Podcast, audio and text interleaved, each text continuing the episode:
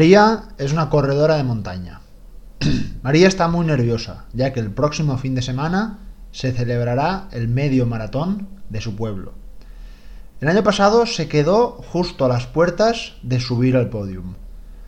María durante este año ha entrenado muy duro para intentar mejorar la posición del año anterior.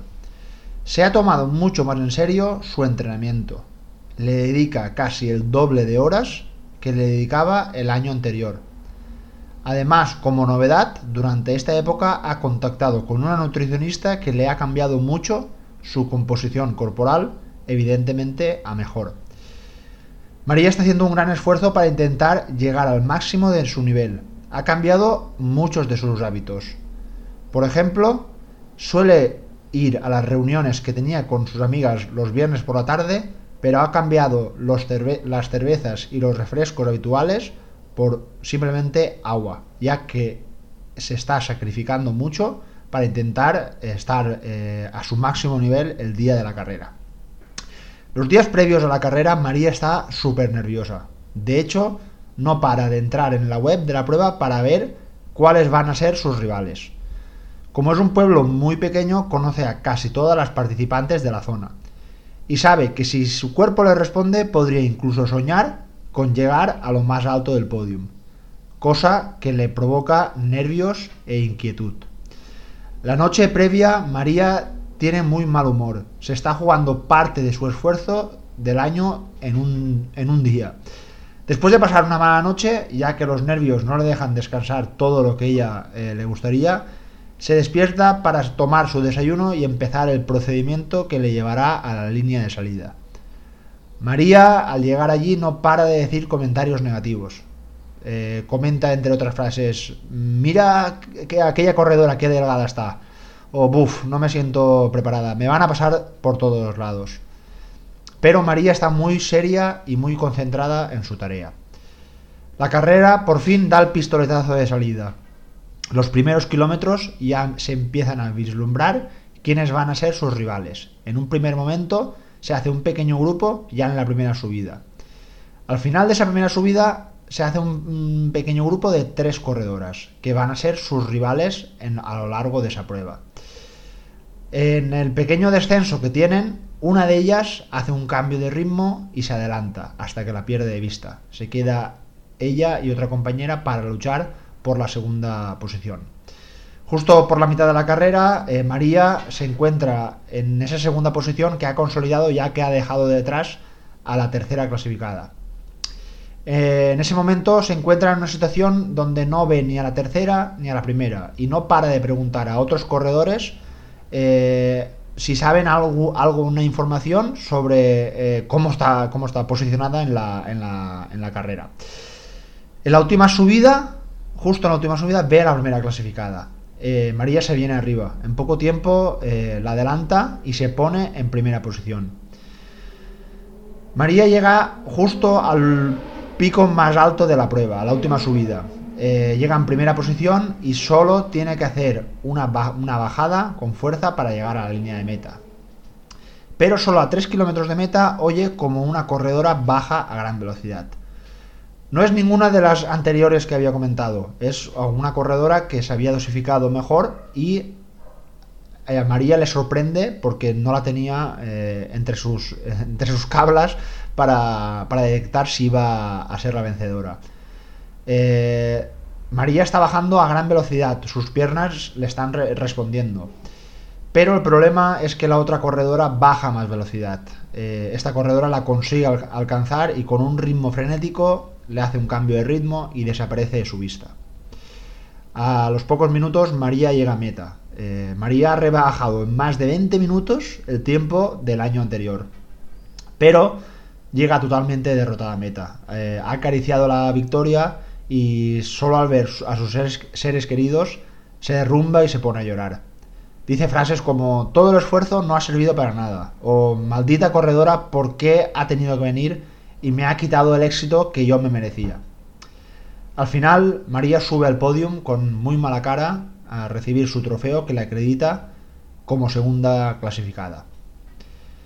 Bueno, esta ha sido la introducción eh, de hoy ha sido un poco diferente a lo que estaba acostumbrado. Hoy he empezado contándoos eh, esta historia, que es de un personaje imaginario, María no existe. Simplemente eh, he querido contar esta, esta, pequeña historia porque puede que conozcáis a, alguna persona o incluso que alguno de vosotros os haya pasado algo muy parecido.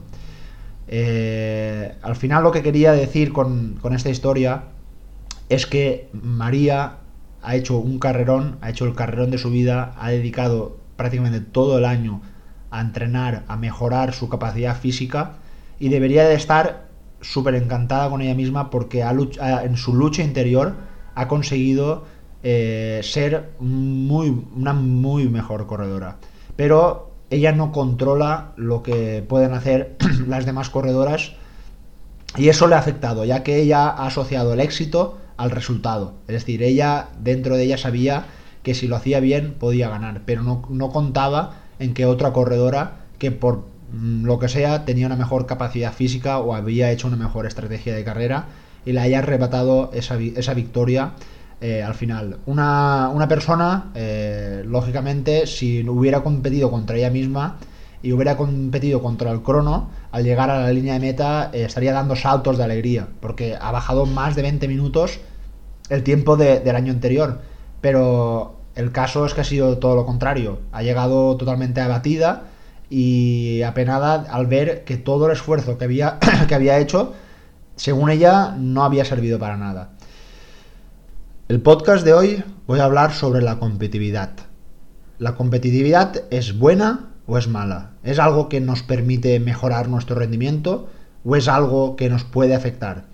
Estoy seguro que muchos de vosotros os estáis preguntando si sois personas competitivas o sois personas, digamos, un poco más pasotas en cuanto al, resultado final en la, clasificación.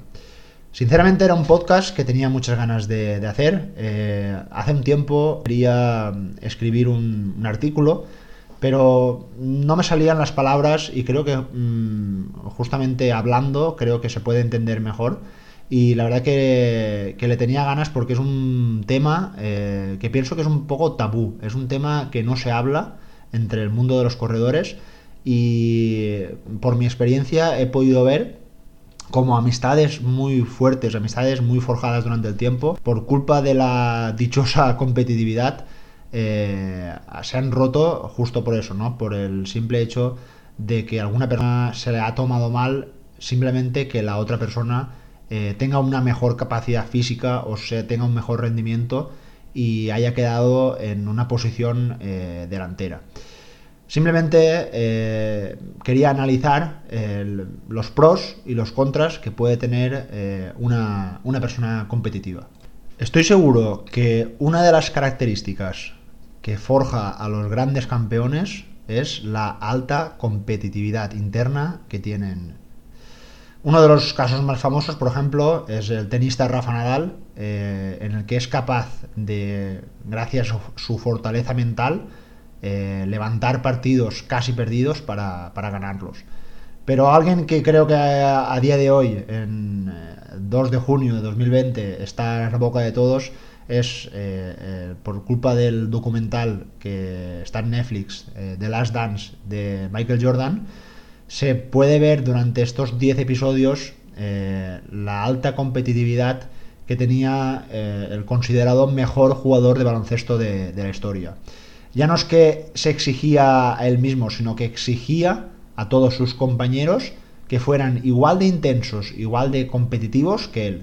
Y el que no estuviera, digamos, en su, en su rango competitivo, en su eh, forma intensa de entrenar, eh, le exigía, e incluso en el documental eh, aparecen escenas eh, con broncas, incluso alguna pelea, simplemente porque él le exigía a este, a este compañero la misma intensidad que, a él. La realidad y la certeza es que esta competitividad le ayudaron a ser el mejor jugador del mundo y esa competitividad se contagió en el resto de sus compañeros para lograr eh, ganar seis veces el título de la, NBA y eh, ser mm, estar considerado el mejor equipo de la historia de la, NBA. Si lo comentamos desde ese punto de vista, seguramente diréis, claro, ser competitivo es, es muy bueno, es eh, para el alto rendimiento es mm, uno de los eh, secretos o una de las fortalezas que, que, un, que, un, gran deportista debe tener. Mm, totalmente de acuerdo. Pero yo estoy a, este podcast, este podcast está dedicado al corredor amateur, al corredor popular, a la persona que quiere eh, utiliza el ejercicio eh, utiliza el deporte para eh, entrenar, para tener una mejor mm, salud y, ¿por qué no?, divertirse. El entrenar por mm, objetivos como una clasificación nos pueden llevar a tener problemas. De hecho, yo personalmente os puedo decir que algunas veces cuando hago la primera entrevista inicial al corredor, le pido que me, diga muchas veces objetivos. Algunas veces, no muchas, eh, algún corredor se plantea como objetivo el quedar, por ejemplo, eh, en primera posición en una carrera, o el llegar a un podium, o por qué no, quedar el primero o el podium de su categoría de edad, que por ejemplo sería un veterano. En el momento que me lo envía, yo eh, directamente le digo que para mí no es un objetivo válido. Mm, más que nada porque es un objetivo en el que él no puede controlar las variables que hay al exterior. Es decir, yo no puedo saber los contrincantes cómo, cómo van a estar Sí que podemos decir, por ejemplo, un objetivo que si tú, eh, por ejemplo, una media maratón, tardaste eh, el año pasado en hacerla dos horas y media y me planteas, por ejemplo, eh, vamos a intentar bajar cinco minutos el tiempo que yo hice en esa media maratón. Pues sí que es un objetivo alcanzable, porque es un objetivo interno, es un objetivo individual y en el que sí que podemos luchar. Entonces, al final, mi planteamiento sobre la competitividad es que eh, la mejor medalla siempre va a ser la educación que recibamos durante este, este proceso. La, competición está muy bien como un medio de aprendizaje, no como un fin. Se aprende a gestionar la frustración y es muy importante felicitar siempre a quien ha ganado, ya que esta persona, por lo que sea, ha sido mejor que tú. Y esto es algo que tenemos que interiorizar todos y no, no, no, no lo tenemos que tomar a mal. Entiendo la frustración, la rabia que pudo tener, por ejemplo, María en, la, en el principio de la historia que os contaba, al tener que estar todo el año trabajando y porque una corredora haya venido y haya participado, le quite eh, eh, ese mérito. Al revés, tienes que quedarte con todo, con todo ese trabajo que has hecho, con todo ese camino que te ha hecho ser una mejor corredora. Probablemente eh, María, si sigue con ese entrenamiento, probablemente a la larga consiga ganar una carrera. No, no, pasa nada si no ha alcanzado esa, esa, mejor posición en la carrera que ella quería. Pero si sigue con esa exigencia, eh, lo lógico es que, que llegue. Lo malo es cuando esta competitividad se usa para comparar. Y eh, aquí aparece eh, una presión muy negativa y la autoestima de la persona queda muy dañada. Como decía María, al llegar se, derrumbó al ver que, no había mm, conseguido su éxito, que su único éxito, su único objetivo era el, ganar. Mis inicios en, la carrera fueron, eh, sin tenerlo en cuenta, fueron muy competitivos. Eh, muchas veces eh, la forma en la que entrenaba era viendo cómo mis rivales estaban. Pero mis rivales no estoy hablando de ganar carreras ni podiums, estoy hablando de que al final, si sueles correr en una, en una, zona, pues sueles conocer a la gente de tu, de tu nivel. Y eh, achacas el resultado o el éxito a quedar delante de, estas personas. O el fracaso, si esa carrera que normalmente has estado luchando con esas personas que tienen tu mismo nivel, has quedado delante o detrás de, ellas. Con el tiempo eh, me di cuenta de que estaba cometiendo un grave error. El participar en estas carreras mirando como yo también he hecho como María, el mirar en la página web a ver quién iba a participar para ver más o menos en mi cálculo mental en qué posición iba a quedar, el 80, el 90 o el 50, eh, hacía que los días previos a la carrera estuviera nervioso, estuviera, eh, pues bueno, tuviera como ansiedad, ¿no? Por eh, ver el resultado de cómo, de cómo iba a quedar. Estaba preocupado y eh, muchas veces la noche anterior eh, no, descansaba lo suficiente porque estaba nervioso por el resultado simplemente cómo iba a quedar. Una, de, los, de las carreras que normalmente más me ha preocupado es el maratón de, asfalto. Es una, es una distancia en el que no se, el tiempo es eh, muy importante a la hora de comparar entre, entre compañeros. Eh, daros cuenta, por ejemplo, la prensa local de, mi ciudad hace al final de la maratón de Valencia una clasificación de todos los corredores de mi ciudad, de Denia, y al final igual se hace una clasificación de 30 personas. Claro, uno ve eso y piensa, ostras, pues me gustaría hacerlo bien y me gustaría estar lo más delante, lo más delante posible. Pero eso lo que provoca, eh, ya no en mí, sino que he podido ver en mi grupo de, corredores, es que provoca eh, bueno, pues una obsesión, por decirlo así, con el entrenamiento, a la hora de no poder perderse ningún entrenamiento, a la hora de perder relaciones sociales, como decía, que María eh, quedaba con sus amigas normalmente a tomar eh, esas cervezas y cambiaba por agua, pues bueno, he visto casos de algunos corredores de dejar de ir incluso a una boda, a una boda de un amigo, porque estaba a tres semanas de, un maratón y eh, él pensaba que esto le iba a perjudicar a su rendimiento y no iba a participar como él quería, entonces decidió no acudir a la, boda de, su amigo porque él, su prioridad era el participar en este maratón de Valencia y eh, hacerlo lo, mejor que podía. Es un, es un análisis eh, muy intenso y muy interior de cada uno que nos tenemos que preguntar si realmente lo que hacemos, esto eh, nos va a provocar el, ser mejor que, que el otro esto realmente, todo el esfuerzo que tengamos que hacer, por ejemplo, como esta persona, el no acudir a, una boda o el sacrificar momentos con, los amigos, es algo que cada uno tiene que decidir. No hay ni un ni mejor ni peor. Lo que sí que no está bien, pienso yo, es la persona eh, que está pendiente de ese resultado y mm, sacrifica todo, está de mal humor, esa persona quiere ir a estar con sus amigos, a mm, pasar tiempo haciendo otras cosas, pero lo sacrifica para el resultado. Y al final eh, no está contento ni con una cosa ni con la otra. Entonces ahí es donde la competitividad se convierte en negativa. Con esta pequeña reflexión, eh, lo que quería decir es que la competitividad es buena si la utilizamos contra nosotros mismos, no la utilizamos contra otras personas porque al compararse es cuando vienen eh, los problemas. Si tenemos la capacidad de meternos caña nosotros mismos para ser mejores corredores, estaréis seguros que mejoraréis eh, vuestra, vuestro, vuestro rendimiento.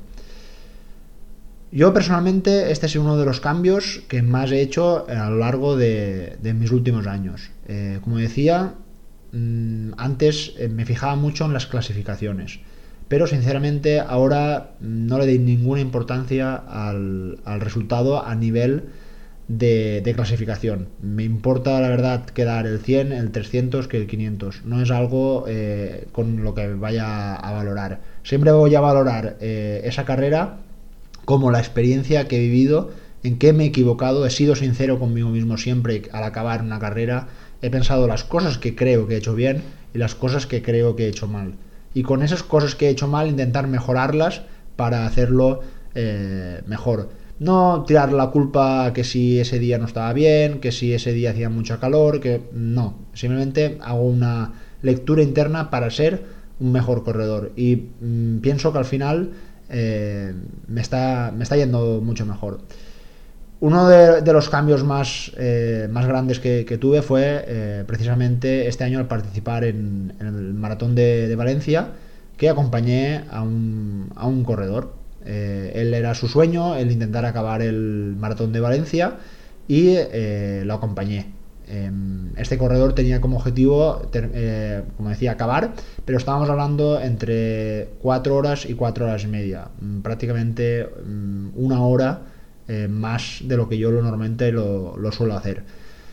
La verdad es que al acabar la carrera sentí algo que nunca había sentido en, una, competición, que es la de compartir ese esfuerzo o ese éxito eh, con esa persona que era su único objetivo era el de, terminar esa, carrera.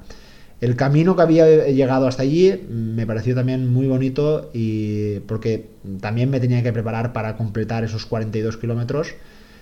Y a partir de esa carrera, eh, a principios de año, eh, se me ocurrió eh, una cosa, que todos mis, mis, corredores, sobre todo de, de mi ciudad, les expliqué y muchos se quedaron sorprendidos y les comenté que durante todo el 2020 no iba a competir ninguna carrera.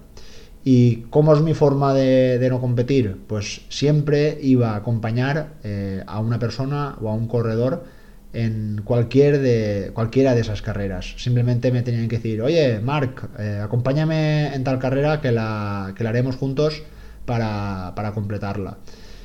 Quería mandarle sobre todo un mensaje a mi grupo de entrenamiento de que no es preciso la competición, el sacar tu máximo nivel, el, exigirse al máximo. Se puede participar en competiciones simplemente para salir a disfrutar, a hacer ejercicio, a pasar una mañana, pues eso, haciendo ejercicio y pasándolo bien, sin la necesidad de tener que apretarse, tener que exigirse al, al máximo. Os recomiendo no os estoy diciendo que lo hagáis durante todo el año, pero os recomiendo que sí que hagáis alguna de estas carreras, esperemos cuando, cuando vuelvan pronto, de tomarlas desde este punto de vista. De decir, me voy a poner un pequeño objetivo de intentar hacerla, por ejemplo, a una zona de pulsaciones más baja de lo habitual, a ver cómo, me sale. Eh, os daréis cuenta que muchas veces, y eso también eh, creo que os habrá pasado a algunos de vosotros, el afrontar una carrera con ese objetivo puede que incluso os salga mejor de lo que lo, hubierais hecho de manera competitiva, porque muchas veces la competición, ¿no? la, propia competitividad te hace eh, acelerarte, te hace que intentes correr más deprisa de lo normal y te fatigas antes. Si sales de la línea de salida totalmente con esa presión liberada, puede que empieces a salir de una manera muy suave y que tu cuerpo lo vayas como eh, calentando poco a poco para que al final, si las piernas te permiten, hacer una pequeña aceleración. Pues a veces, personalmente, a mí me ha dado el caso de que me han salido eh, carreras eh, mejores mm, comparadas con años anteriores, simplemente por quitarme esa presión competitiva de intentar hacerlo bien. También lo utilizo como método de entrenamiento. Eh, ya sabéis que una persona no puede estar eh, compitiendo todos los fines de semana, eh, ya que por un lado aumentaríamos la posibilidad de, de, lesionarte y por otro lado llegaría un momento que no estarías mejorando porque para mejorar el descanso es imprescindible. Con lo cual, el exceso de competiciones provoca una bajada del rendimiento. Por eso es muy importante que selecciones las competiciones a lo largo de la temporada e pongas algunas de estas carreras o algunas de estas competiciones como preparación o simplemente para participar. Yo soy una persona que la verdad que acudo a muchas competiciones, pero no las compito. Estamos hablando de cosas totalmente diferentes. Me gusta ir a las competiciones eh, porque es un lugar eh, social, es un lugar donde te, pues te puedes relacionar con tus compañeros, con eh, otros corredores y la verdad es que me gusta. Eh, no sé, habrá gente que le gusta ir al cine o le gusta ir a una terraza de un bar a tomar unos refrescos. A mí me gusta mucho el acudir a, a, unas carreras. Por eso no entiendo que no puedo apretar en todas esas carreras o simplemente si voy, eh, voy con un amigo, lo acompaño, lo ayudo, lo que sea. Y al final eh, paso una buena mañana, una buena tarde haciendo ejercicio. El día que sí que me propongo intentar apretar, pues ese ya es un día más, más interno, más individual e intento eh, mejorar. En definitiva, era una pequeña reflexión. Como he dicho, es un tabú en eh, el que he visto comportamientos eh, yo mismo en carrera eh, muy raros o notar cómo esa persona mm, para nada es el sinónimo de, felicidad. yo puedo decir que individualmente me siento muy feliz al, al, tomar esta postura de no competir, pero es la mía. Entiendo que todo el mundo no es igual y entiendo que sí que hay personas que necesitan la, competición para, entrenar. De hecho, eh, en esta fase eh, que estamos, en este, en este periodo, eh, he escuchado casos de algunos corredores eh, que, incluso han dejado de entrenar porque al no haber carreras no ven ese motivo suficiente o ese aliciente para, el, entrenar. Y la verdad que llegar a eso es, para mí es un poco triste porque utilizan la competición como único objetivo para mejorar y para, intentar ser un mejor eh, corredor. Pienso que si reflexionas sobre esto, creo que Mm, te puede ir mejor porque al final creo que el 99% de todos los que me estáis oyendo no creo que nadie gane dinero por esto. Eh, creo que la gran mayoría eh, no subimos eh, o no subiremos a un podium. Y bueno, también os tengo que contar una pequeña anécdota. Nunca he subido a un podium, pero una vez quedé tercero. Claro, yo al no estar muy habituado a subir a, esos podiums, pues eh, al acabar la carrera me duché, estuve un rato por allí y me fui. Normalmente no me suelo quedar a la entrega de trofeos y como os he dicho no me suelo fijar tampoco en la, en la clasificación. Y resulta que ese día, en una carrera por montaña, eh, quedé tercero de mi categoría. Y yo la, la verdad que ni me enteré. Y nada, cuando llegué a casa y vi el móvil tenía como 10 llamadas perdidas de gente, de personas que me estaban avisando de que había quedado tercero, que si quería subir al podium. Y nada, al final un compañero me, recogió el trofeo, la copa, la tengo aquí en casa. Y sí que es verdad que es eh, un podium eh, que, subí. Y para que os deis un poco cuenta de mi forma de ver la, la competición, en el que no, no, nunca voy a anteponer el resultado o nunca voy a anteponer un, tiempo o algo, sino yo siempre lo que voy a, determinar o a evaluar siempre van a ser mis experiencias, mis tomas de decisiones en, en la carrera que me van a afectar eh, a mí mismo. Y al final es algo muy individual y lo que hagan el resto a mí sinceramente me importa un bledo. O sea, me importa, no me importa nada porque cada uno eh, se exige hasta donde, hasta donde quiera llegar. Eh, con ello finalmente también quiero decir que no, no quiero, si una persona eh, se está entrenando, está entrenando muy fuerte para intentar luchar por estos objetivos, como he dicho, son experiencias, son tomas de decisiones muy individuales y a cada persona le provoca la felicidad cualquiera de sus decisiones. Simplemente pues decir que espero que, sepa eh, actuar si alguna vez eh, no, logra esos objetivos de, resultados y que como decía esto es un camino es, eh, hay que ser muy constante y a la larga a la larga se, se consiguen esos resultados y por supuesto intentar que continúes con ello. Nada, espero que me haya explicado bien. No soy eh, eh, ni mucho menos psicólogo ni coach deportivo, pero la verdad que es un tema que, me gusta. Me gusta mucho leer incluso a filósofos sobre cómo tratar eh, la, vida y creo que es un tema muy interesante y que creo que en el futuro, mm, también me lo ha dicho algún, algún compañero, que podría aprovechar este podcast para traer a alguna persona especializada en alguno de los ámbitos. Y, pienso que este puede ser un, referente eh, muy, muy interesante en el que poder hablar sobre, sobre este, este tipo de, conductas que tenemos los, eh, los corredores. Mm, también podemos, evidentemente, nutrición, atletas de alto rendimiento o cualquier eh, ejemplo que se me ocurra. Como siempre, estoy invitado a cualquier persona que, que me quiera comentar, enviar cualquier mensaje. Eh, y nada, pues eso, espero que os haya gustado este podcast. Nos vemos la semana que viene. Mucha fuerza en los entrenamientos y a disfrutar. Venga, un saludo. Adiós.